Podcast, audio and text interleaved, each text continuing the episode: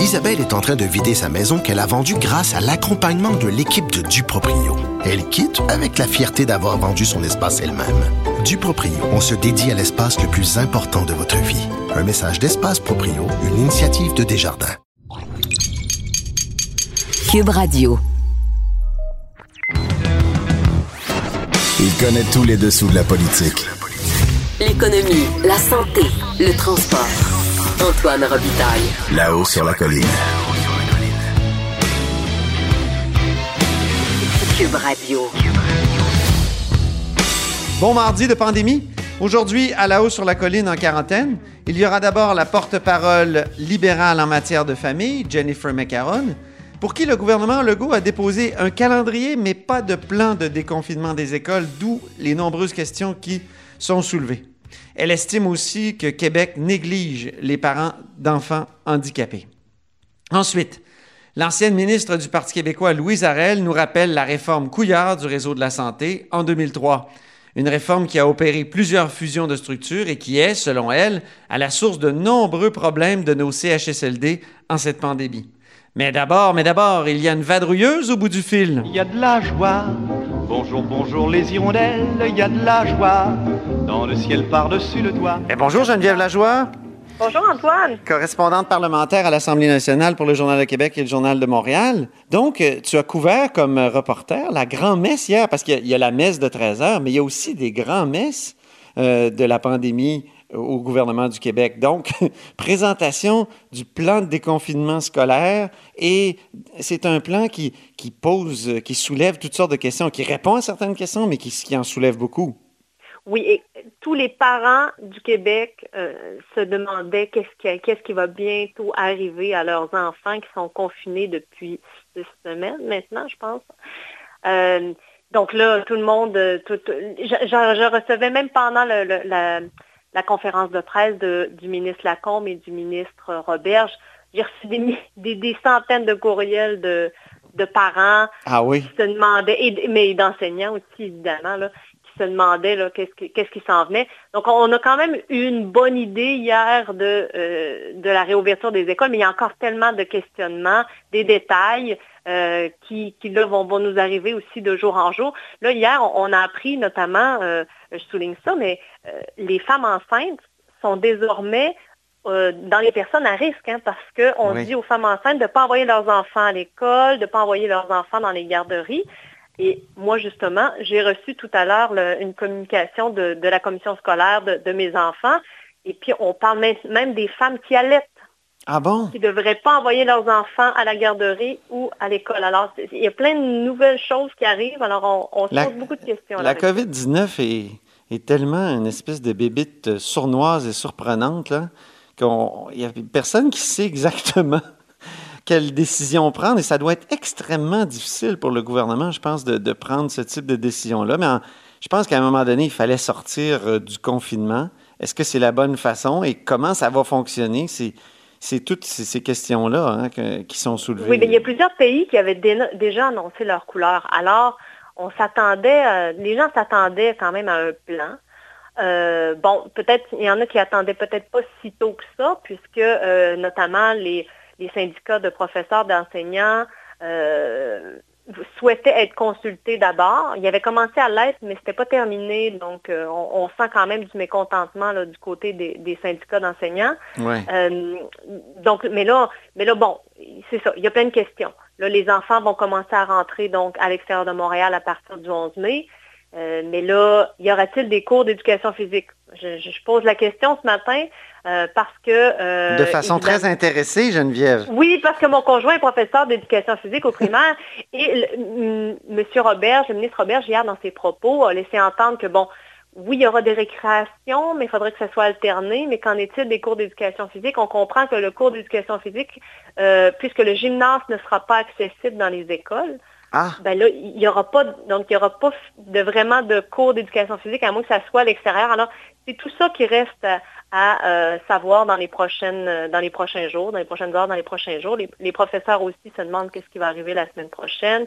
Euh, c'est la même chose pour les services de garde, hein, parce que on a annoncé la réouverture des écoles hier. Mais il fallait bien être attentif à ce que le ministre Lacombe a dit sur les services de garde, parce qu'il n'y a pas une ouverture élargie à tout le monde là, des services de garde. On se comprend. là. C'est pour les enseignants seulement? Comme, comme avant, on avait ouvert pour euh, les gens du système de santé? Bien, c'est ça. Donc, ça sera élargi à compter de la semaine prochaine aux enseignants. Et à partir du 11, euh, à partir du 11 mai, là, ça sera une liste qui va être mise à jour, euh, puis qui sera en fonction des secteurs économiques qui seront réouverts. Donc, si c'est les chantiers de construction en général, parce que là, il y, a, le secteur résidentiel qui a déjà recommencé, mais le, secteur de la construction en général va recommencer probablement donc à partir du 11 mai. Donc, ça devrait être un emploi qui est jugé prioritaire pour les services de garde, qui pourront donc envoyer leurs enfants. Mais il y a encore beaucoup de questions puisque les taux d'occupation des installations devront euh, être limités à 30% c'est-à-dire euh, ah oui. donc, donc, puis, et les groupes même des enfants sont euh, des groupes réduits de moitié. Donc, les éducatrices vont être masquées alors que les enseignants à l'école primaire ne le seront pas. Il y, y, a des disparités comme ça un peu étranges. Oui, tout à fait. Ben, c'est certain que ce qu'expliquait le ministre Lacombe hier, c'est sûr que dans une garderie, respecter la consigne de distanciation sociale de 2 mètres pour un enfant de 18 mois, de 3 ans, c'est impossible. Hein. Mm-hmm. Et ils ont besoin aussi du contact humain. Donc, euh, évidemment, euh, donc le port du masque va être euh, recommandé, même si c'est le gouvernement qui va fournir le, le, matériel de protection. Tandis que dans les écoles, pour le moment, en tout cas, on verra si ça changera parce qu'il y a une grosse pression des syndicats d'enseignants. Et pour le moment, le ministre Roberge a dit que non, il ne fournira pas de masques pour les enseignants en classe. Et toi, tu es mère de trois enfants, Geneviève, puis euh, j'imagine que ça, fait en sorte que tu te poses toutes sortes de questions pour, pour les semaines à venir.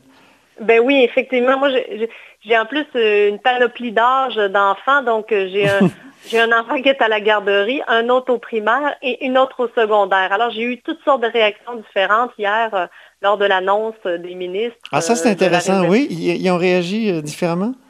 Ben oui, bon, le petit euh, qui est à la garderie a eu absolument aucune réaction puisqu'il s'est rendu compte de rien.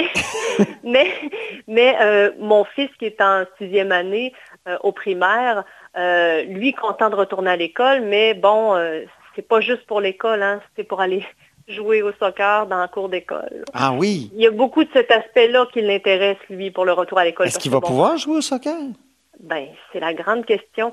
Je pense que si euh, la distanciation sociale fait qu'il ne pourra peut-être même pas jouer au soccer, je pense qu'il va être très déçu. Mais bon, euh, il va falloir respecter les règles, évidemment. Puis pour ce qui est du secondaire, ben, ma fille euh, qui est au secondaire, extrêmement déçue de ne pas retourner à l'école. Ah oui? ah oui, vraiment. Ça, ça c'est très difficile, je pense, pour les ados. de ne pas revoir leurs amis, tout ça. mais le ministre, le ministre Robert a été très clair hier. Hein. Ça ne veut pas dire euh, euh, que euh, les adolescents sont en vacances, par contre, pour le reste de l'année scolaire. Hein. et puis, il y a même lancé un message aux parents en disant qu'ils ont une responsabilité auprès de leurs enfants de s'assurer qu'ils suivent le cursus scolaire qui est obligatoire mm-hmm. jusqu'à 16 ans.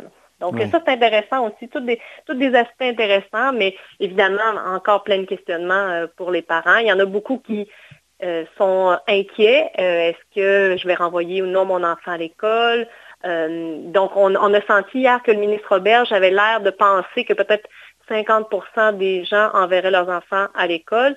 J'ai hâte de voir parce que s'ils sous-estiment ce taux de fréquentation, ben, ça risque d'être un petit peu plus compliqué pour les écoles de, mhm. reloger dans les, groupes, de, diviser les groupes et tout ça.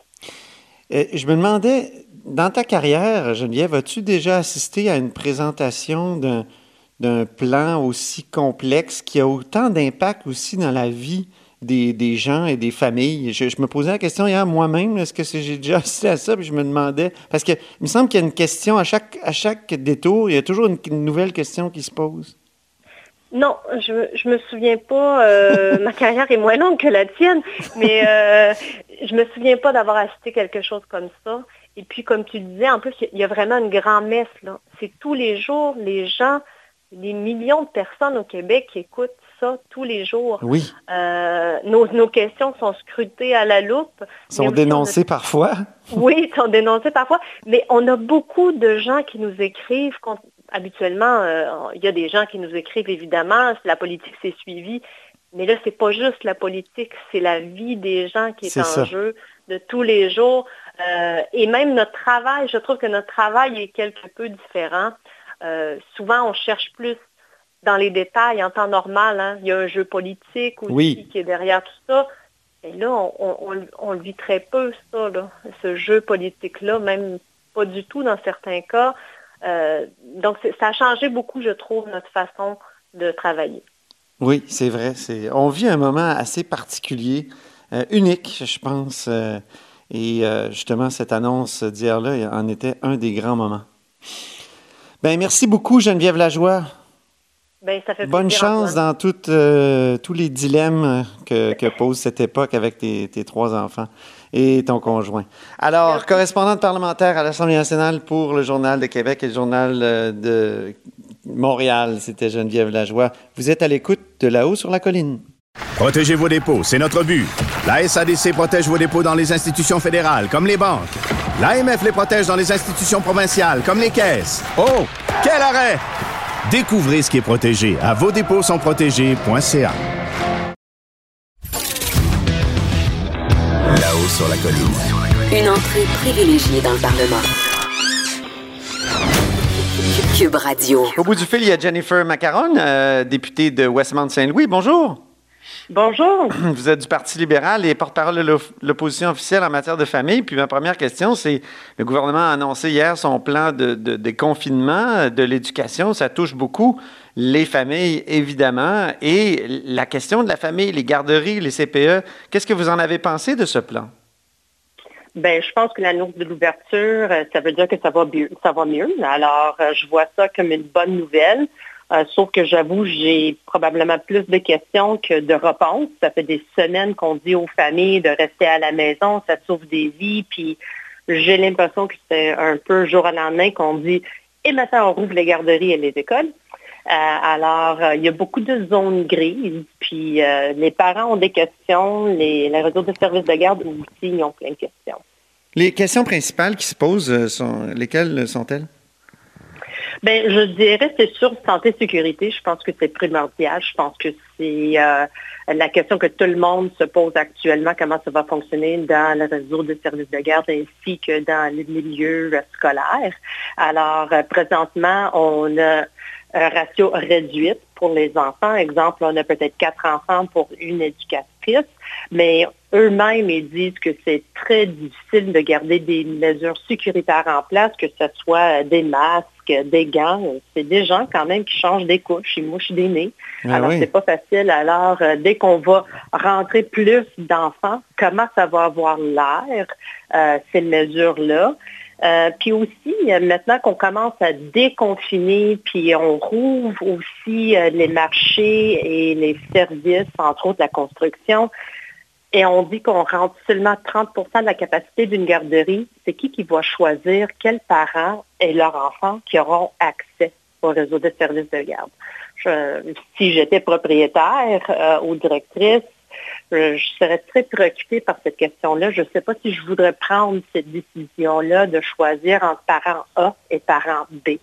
Mm-hmm. Euh, fait que ça aussi, c'est des préoccupations. Puis, mettons, euh, aussi, euh, je sais que le réseau demande des tests. Puis je pense que c'est avec raison. Ça va être important pour eux d'avoir un certain dépistage du clientèle ainsi que du personnel.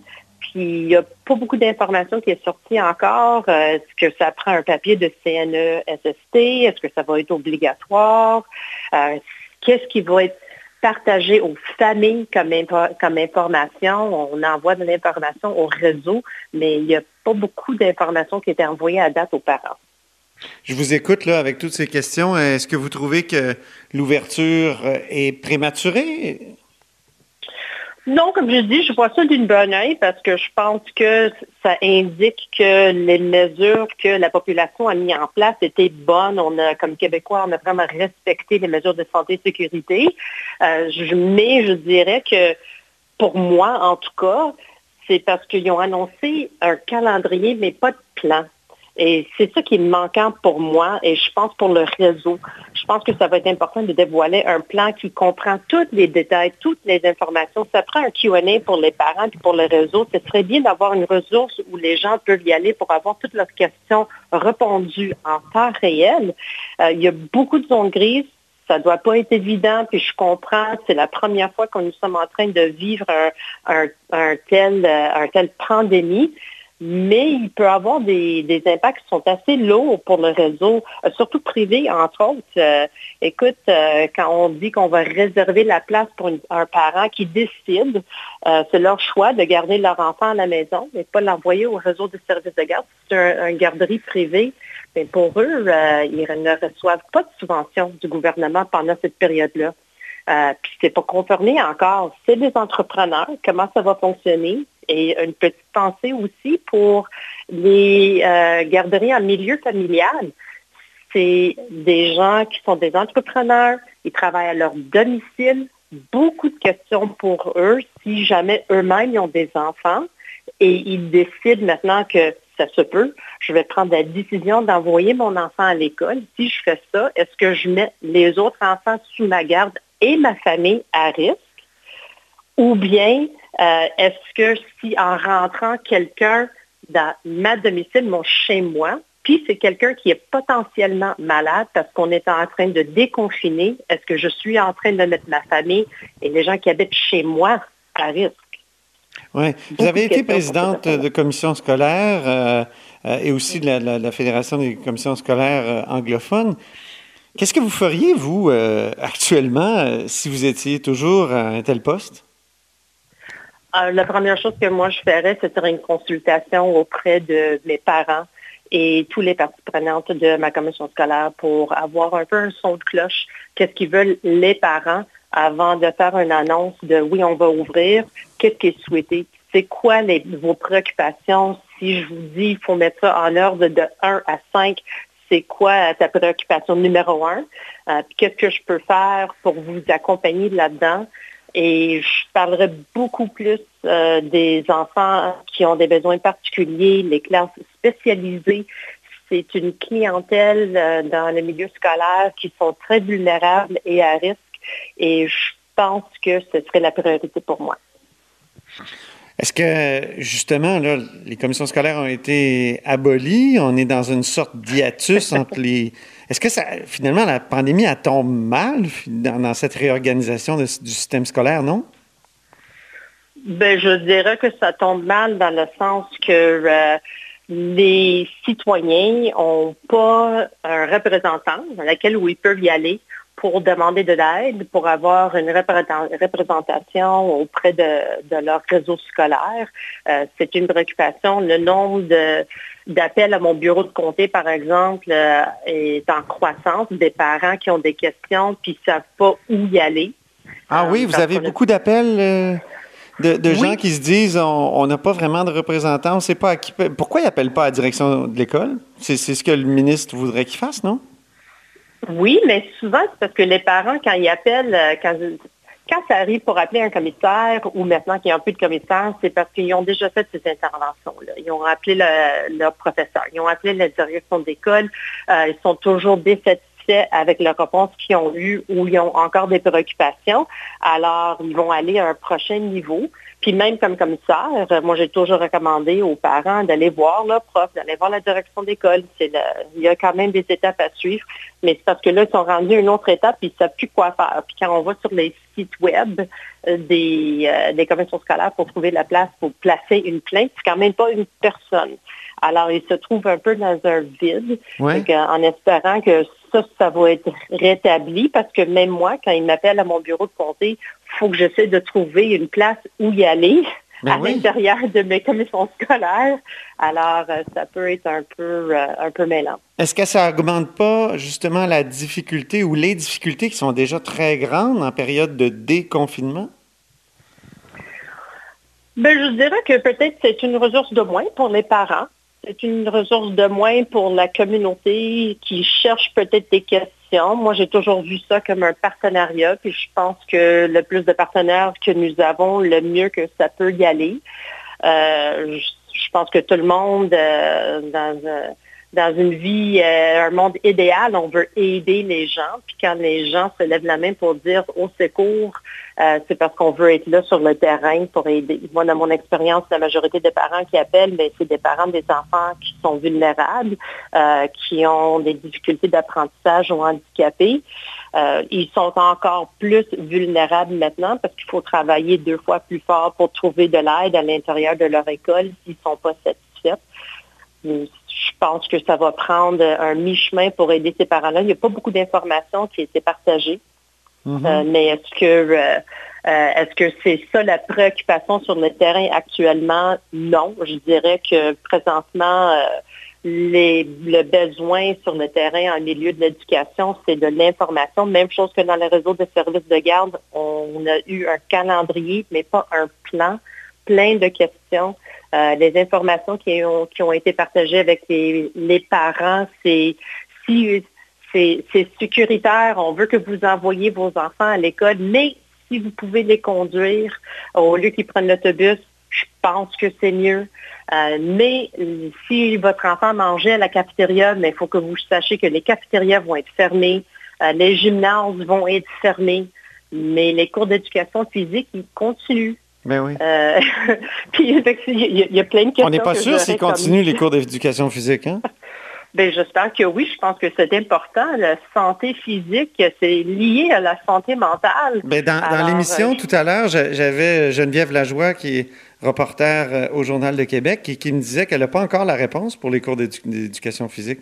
Son mari, même enseignant, elle me disait qu'on ne sait même pas encore. Mais ben, je pense que ça aussi, il y, a, beaucoup de questions. On ne sait pas comment ça va fonctionner côté transport. On ne sait pas comment ça va fonctionner le 2 mètres euh, dans les milieux scolaires. Euh, puis aussi beaucoup de questions vis-à-vis de la sécurité de notre personnel et, de nos enfants qui sont, mhm. euh, qui sont à l'école parce qu'on dit que c'est suffisant le 2 mètres. Alors eux, ils n'ont pas besoin d'avoir des masques ni des gants. à moins que ce n'est pas obligatoire. On peut si on veut, mais ce ne serait pas fourni. Euh, je sais pas, j'aurais des questions euh, par rapport à ceci. Euh, j'ai des. Est-ce que c'est pas difficile, Jennifer, dans l'opposition, en période de crise comme celle-là, de critiquer le gouvernement parce qu'on sait que le gouvernement en a plein les bras, puis on se met à leur place, puis en même temps, il faut qu'il y ait quelqu'un qui critique. Est-ce que c'est n'est pas difficile de faire un travail d'opposition?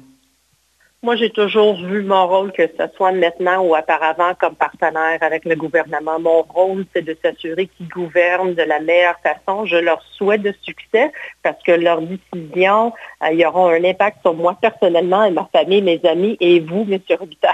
Alors, euh, je leur souhaite le bonheur. J'espère que ça va fonctionner. Euh, si on est critique, c'est parce qu'on veut aider le processus, améliorer les décisions qu'ils vont prendre et de faire une bonne représentation de nos communautés. Justement, vous, avez évoqué votre vie personnelle, elle n'est pas évidente. D'après ce que je comprends, vous avez deux enfants, euh, donc autistes, euh, vous êtes mère monoparentale. récemment, d'ailleurs, vous écriviez un tweet où vous disiez carrément, le gouvernement laisse tomber les enfants lourdement handicapés de moins de 18 ans. Euh, donc, euh, répondez d'abord votre vie personnelle, comment ça se passe? Vous êtes confié à Cube Radio il y a quelques semaines. Euh, quelques semaines plus tard, comment ça se passe le confinement? Puis ensuite, est-ce que, est-ce que le gouvernement continue de laisser tomber les enfants lourdement handicapés de moins de 18 ans? on a des hauts et des bas. je vous dirais en toute transparence que c'est pas facile vivre à temps plein avec deux, deux personnes autistes. Il y a des moments où euh, ça va super bien, puis il y a d'autres moments où euh, j'ai euh, j'ai hâte au déconfinement. Oui. c'est ça peut être très long. il y a des moments où c'est dur pour moi aussi. juste, mais ça peut être dur sur toutes les familles. c'est sûr, vivre en, confinement, c'est pas facile pour la santé mentale. Oui. mais d'être avec des enfants handicapés, c'est un autre défi euh, totalement. Puis euh, avoir du répit, c'est difficile euh, dans ce temps-ci. Alors, je fais mon possible, comme, comme tout le monde. Cette semaine, c'est beaucoup mieux que la semaine dernière où, juste entre vous et moi, c'est sûr, je ne gagnais pas le prix de mère de l'année. Ah non? mais non, Non, pas, pas la, semaine, pas la semaine dernière, Euh, mais cette semaine, euh, on recommence, puis euh, on retravaille notre patience, puis on fait notre possible. J'adore mes enfants. J'ai des, j'ai des enfants qui sont extraordinaires, mais c'est tout ça, c'est pas facile pour eux non plus. Alors, je fais mon possible de les accompagner. Auriez-vous aimé que, que les écoles ouvrent? Est-ce que ça aurait changé votre, votre situation? Non, euh, c'est euh, euh, une décision que je voudrais pas prendre. Je suis quand même, c'est, drôle de dire, mais je trouve dans une catégorie où peut-être je suis chanceuse parce que ma fille, elle va à l'école secondaire, puis j'aurai pas le choix à faire. Je trouve que de mettre toute cette décision-là sur l'épaule des parents, c'était peut-être un peu malsain. C'est très difficile comme parent de faire ce choix-là parce que c'est quoi le bon choix à faire? Puis si je décide pour protéger ma famille et mon enfant que je le garde à la maison, ben, est-ce que ça veut dire que je suis en train de la pénaliser côté scolaire? Euh, c'est un lose-lose. Euh, c'est très difficile pour les parents de prendre cette décision-là. Alors, je suis déçue un peu que le fardeau tombe sur leurs épaules. Oui, mais Et comment le à gouvernement aurait pu faire autrement? S'il avait dit on est c'est obligatoire, euh, il y aurait eu des, des, des gens qui auraient crié. Là. Ben, comment est-ce que le gouvernement va fonctionner pour euh, l'ouverture totale des écoles? J'ai toujours pas vu le plan non plus. Mhm. Alors, euh, je pense que avant de faire des telles annonces, ça aurait été mieux d'avoir un plan d'action euh, qui était bien travaillé avec beaucoup de détails, qui prenait en conséquence tous les, comme dans mon cas, mes enfants sont vulnérables, euh, qui prenait en conséquence leurs besoins. Euh, M. Legault dit, il l'a répété encore aujourd'hui en point de presse, euh, il faut penser à nos élèves euh, handicapés ou qui ont un besoin euh, particulier en apprentissage, mais ça n'adresse pas les besoins de ces enfants-là en- qui sont au secondaire. Mhm. Euh, alors, j'ai l'impression qu'on a quand même des catégories des enfants qui ont été mis de côté. Est-ce que j'aurais voulu que le- l'école soit ouverte? Oui et non. J'aurais voulu avoir un plan qui était plus élaboré pour que je prenne un choix qui est mieux réfléchi. Ah oui, Actuellement, j'ai plus de questions que de réponses. Que je, puis je pense que la majorité des parents se trouvent dans, dans ce, ce trou noir un peu. Si je dis oui, c'est quoi l'impact? Si je dis non, c'est quoi l'impact? Euh, ça prend euh, vraiment un plan euh, qui est plus large puis plus grand pour répondre à ces préoccupations-là. Et Très oui, bien. le gouvernement laisse encore tomber les personnes handicapées. Ah oui, ben oui. Et, euh, oui, je, je suis très déçue de ça, l'annonce qui a été faite dernièrement euh, pour que euh, les parents qui sont bénéficiaires de le chèque emploi service pour avoir de l'aide à domicile, vont pouvoir avoir accès à cet argent-là parce qu'actuellement, on n'a pas de service qui rentre chez eux. Mhm. Fait qu'eux, ils ont fait des représentations pour avoir accès à cet argent-là pour être en mesure d'aider leur enfant. Puis on se comprend que c'est quand même une situation très difficile financièrement pour ces familles, mais ne- ça ne s'applique pas pour les 18 ans et moins. Ah ouais. Euh, je, je comprends pas ça, puis il n'y a personne qui peut me dire que c'est euh, parce que c'est une mesure budgétaire, c'est de l'argent qui était déjà mis de côté pour aider ces familles avec ces services-là qui ne sont pas rendus. Alors c'est de l'argent qui dort. Mhm. C'est de l'argent qui devrait être destiné à ces familles-là pour leur aider. Bon, mais on va regarder dans les prochains jours, prochaines semaines, si euh, cet appel va être entendu par le gouvernement. Merci beaucoup, Jennifer Macaroni, Merci à vous, M. Robitaille. Bonne journée. députée de Westmount Saint-Louis euh, du Parti libéral du Québec, euh, les porte-parole de l'opposition officielle en matière de famille. Vous êtes à l'écoute de là-haut sur la colline.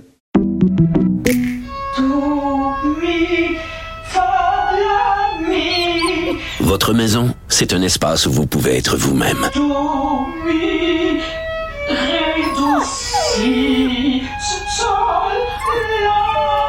Elle mérite d'être bien protégée et vous méritez d'être bien accompagné. Trouvez la protection la mieux adaptée à votre maison avec Desjardins Assurance et obtenez une soumission en quelques clics sur desjardins.com.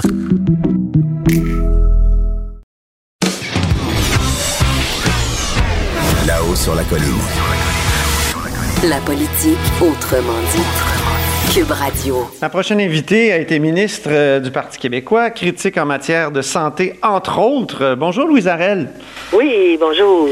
Vous avez publié récemment dans Le Devoir, le 25 avril, un texte euh, bien intéressant, L'échec des méga établissements en santé, parce que tout pointe vers la réforme Barrette euh, quand on critique ce qui arrive dans les CHSLD euh, actuellement. Tout le monde parle de la réforme Barrette, mais avant, on oublie souvent qu'il y a eu la réforme Couillard qui a peut-être eu encore plus d'effets sur les, les, les fameux CHSLD, puis sur le le, réseau de la santé en général. Ça abolissait les régies de la santé, c'est ça? Vous, vous étiez opposé à cette réforme-là?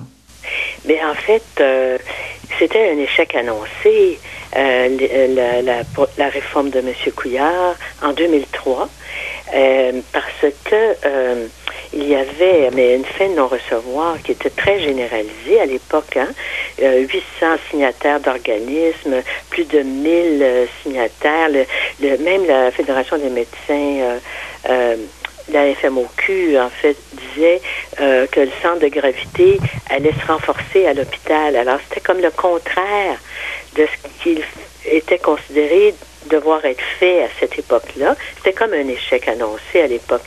Moi, ce dont j'ai voulu parler, c'est qu'on parle beaucoup de la réforme de M. Barrett, là, du docteur Barrett, mais il en a ajouté une couche, lui. Lui, ce qu'il a fait, c'est que, en fait, il a fusionné euh, les agences euh, qu'on appelait euh, les, les CSSS.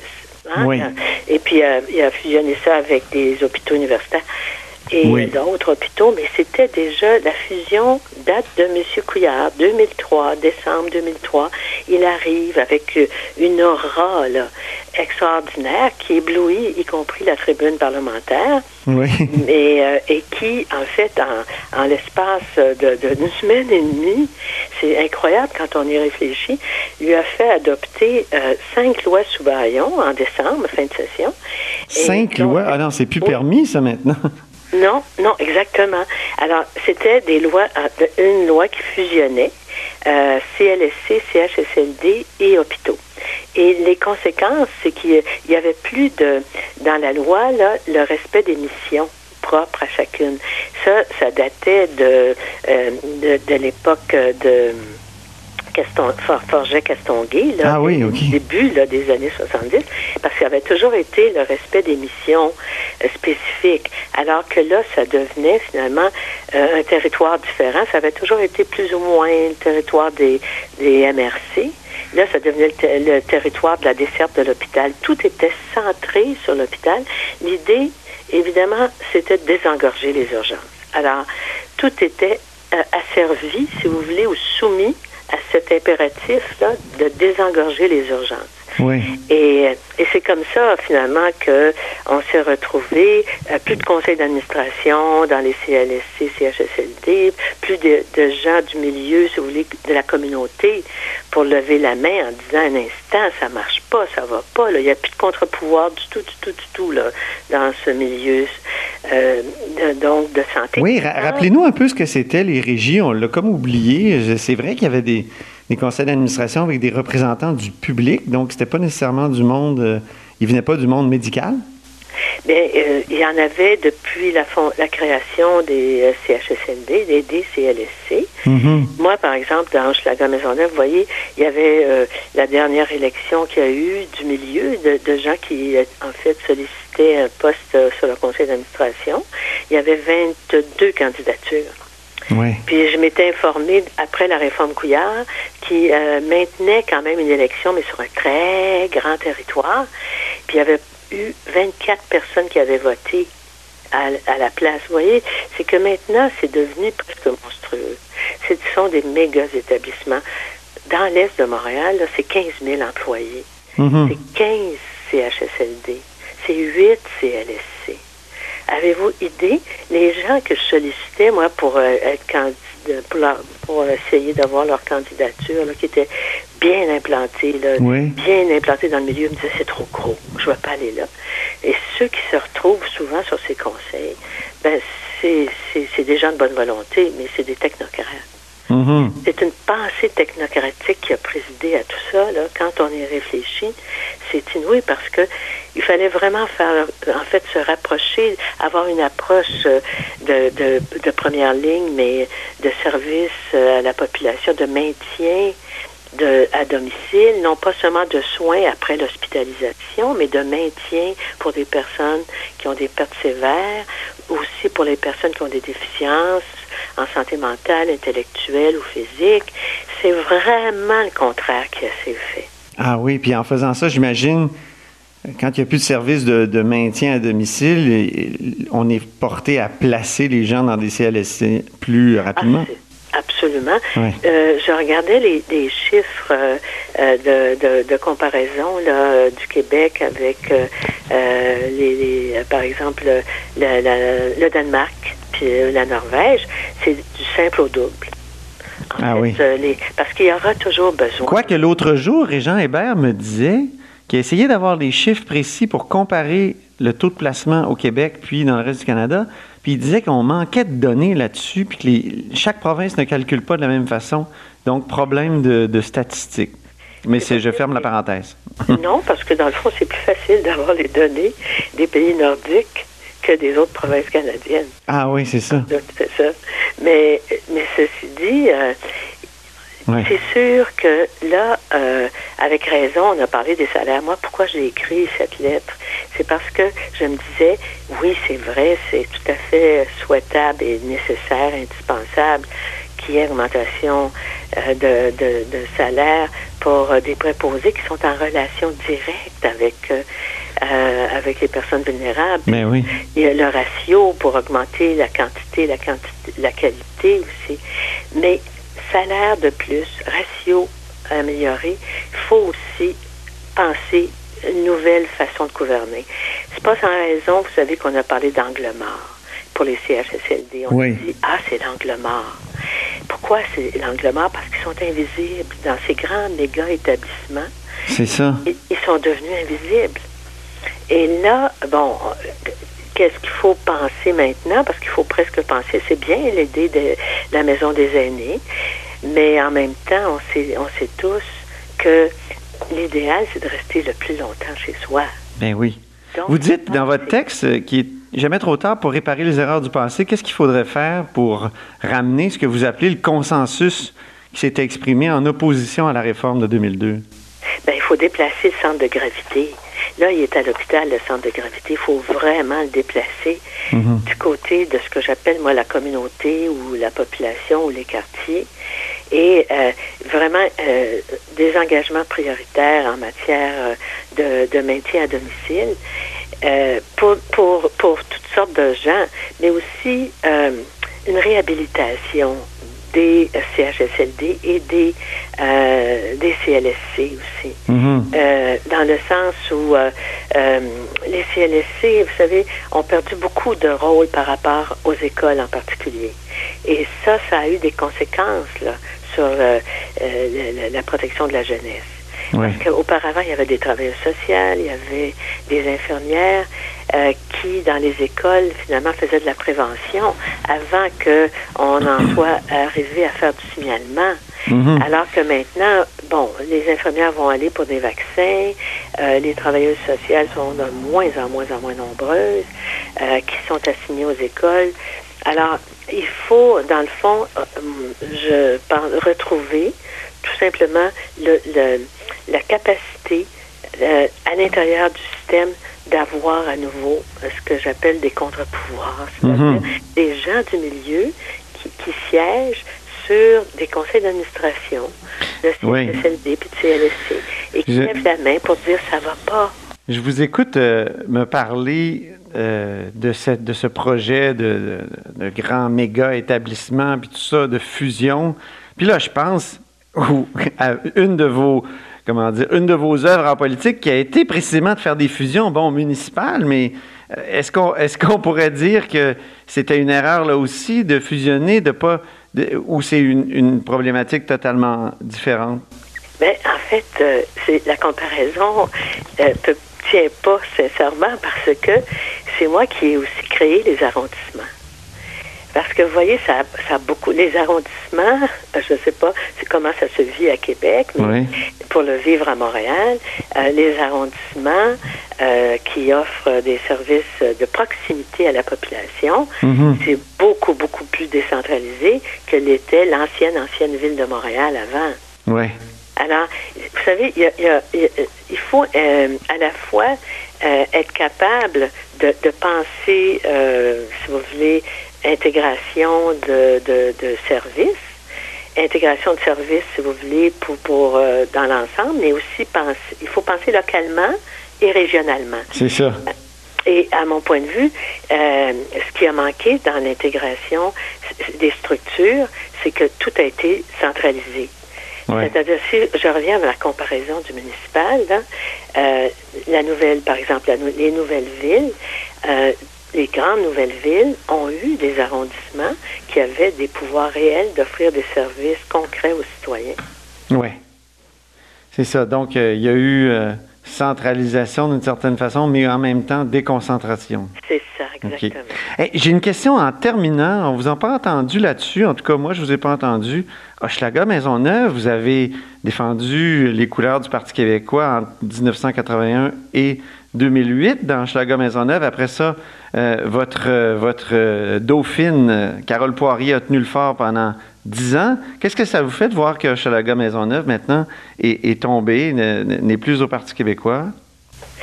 Euh, vous, vous voulez parler de l'élection de, de Québec solidaire? Oui, en 2018. En fait, c'est euh, tout le bas de la ville, hein, là où euh, finalement le Parti québécois a eu ses premiers électeurs. Les premiers électeurs étaient essentiellement aussi des gens qui votaient pas. Vous savez, le, le- le taux d'abstention était très élevé en 70 Oui. euh, lorsque Robert Burns a été élu. Alors, euh, vous savez, y a- les transformations sont importantes. hein. À Montréal, là, dès que une population dans un secteur atteint 25% de nouveaux arrivants, si vous voulez, ou d'origine immigrante, euh, le Parti québécois perd euh, euh, cette circonscription. Euh, c'est ainsi fait. Moi, qui ai regardé ça de près, là, euh, il y a eu 17 élus du Parti québécois. Mhm. Puis euh, pendant les élections qui ont, ont suivi les 70, à chaque fois, on perdait un ou deux comtés. Et là, euh, le taux, en fait, la présence. Alors, c'est pour ça qu'il faut beaucoup travailler avec les nouveaux arrivants et les populations, disons, d'origine immigrante pour. euh, euh, pour leur expliquer pourquoi euh, le projet de pays euh, a du sens, pas simplement pour l'histoire passée, Mhm. mais pour notre histoire commune à venir. Mm. Donc, euh, vous êtes toujours, euh, vous, vous euh, comment dire, souverainiste. Vous êtes toujours au Parti québécois, vous êtes toujours, euh, vous sentez toujours euh, que c'est votre parti ou Euh, vous en êtes fois- détaché un peu? Des, des fois, c'est pas facile, là, c'est pas toujours facile, mais jamais, jamais déchirer ma carte de membre. Puis le prochain chef, ça devrait être qui? Oh, ben, il faut qu'il y ait quelqu'un, on voit, là, dans les circonstances, dans ce qu'on vit, là, Oui. il faut que ce soit quelqu'un qui a de l'expérience. Oui. Je pense que vous disant ça, je dis tout. Oui, exactement. J'ai tout compris. Je pense que les auditeurs aussi. Merci beaucoup, Louise Au Arel. revoir. À bientôt. Donc, c'était Louise Arel, ancienne ministre du Parti québécois et ancienne critique en matière de santé, entre autres, parce qu'on aurait pu euh, défiler plusieurs titres qu'elle a portés. Vous êtes à l'écoute de là-haut sur la colline. Cette émission est maintenant disponible en podcast. Rendez-vous dans la section balado de l'application ou du site cube.radio pour une écoute sur mesure en tout temps. Cube Radio, autrement dit. Et maintenant, autrement écouté.